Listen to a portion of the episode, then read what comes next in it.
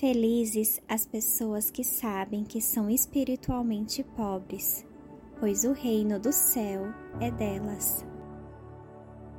Olá, gente! Um bom dia, uma boa tarde ou uma boa noite para você que de onde estiver me ouvindo, seja muito bem-vindo. Eu sou a Jaque, eu compartilho com vocês aqui o meu estudo, né, o que eu aprendo sobre a leitura da Bíblia, um pouco da vida cristã aqui no podcast do Via Bilhete e também lá no Instagram. Se você não segue, pode seguir lá no Via Bilhete que tem muitas passagens bíblicas, muitos estudos já que a gente já fez, tanto aqui no podcast também lá. E eu compartilho um pouco do que eu aprendo sobre a palavra de Deus, né, sobre a palavra do Senhor. E esse projeto eu coloquei lá no Instagram uma enquete para ver se vocês queriam, né, que eu fizesse, né, sobre eu estava estudando sobre o Sermão do Monte. E eu achei assim que a parte, né, que fala sobre as bem-aventuranças seria uma parte para a gente se aprofundar. É curtinho, vai ser apenas oito dias, mas eu convido a vocês a estar também estudando para aprender um pouco mais sobre o que quer dizer, né, ser bem-aventurado, ser feliz, né, a verdadeira felicidade. Então, o convite está feito, que você compartilhe com as pessoas que você acha que também devem querer aprender mais sobre a palavra de Deus e vamos juntos descobrir um pouco sobre a verdadeira felicidade. Hoje a gente vai falar sobre felizes as pessoas que sabem que são espiritualmente pobres, pois o reino do céu é delas. Essa parte eu estou estudando pelo livro de Mateus, que está no capítulo 5. É, já tem logo no início, né?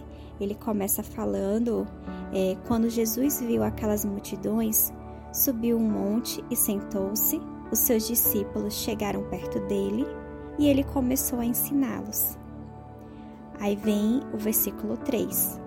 Jesus disse: Felizes as pessoas que sabem que são espiritualmente pobres, pois o reino do céu é delas.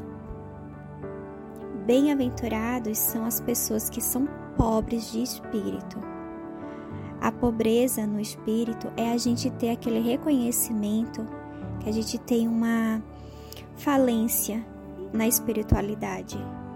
É a gente confessar a gente ter a nossa consciência própria que a gente é indigno diante de Deus.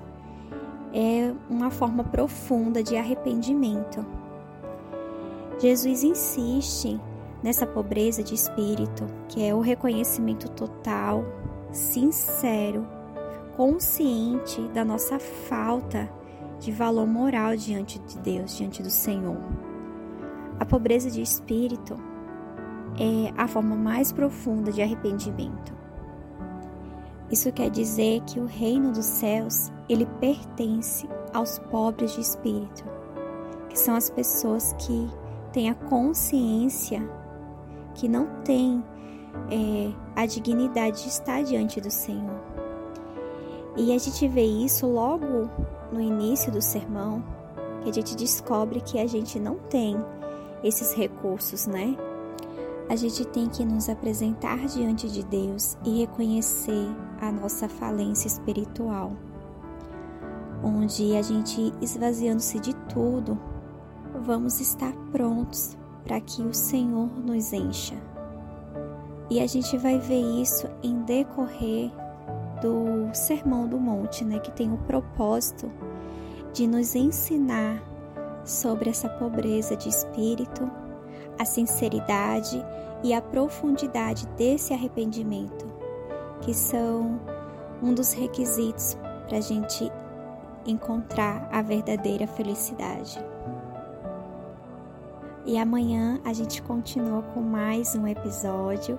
Vamos estudar o próximo versículo, vamos estudar versículo por versículo. A gente começou no versículo 3 e vamos até o 12. Encontro vocês amanhã e tenham um ótimo dia.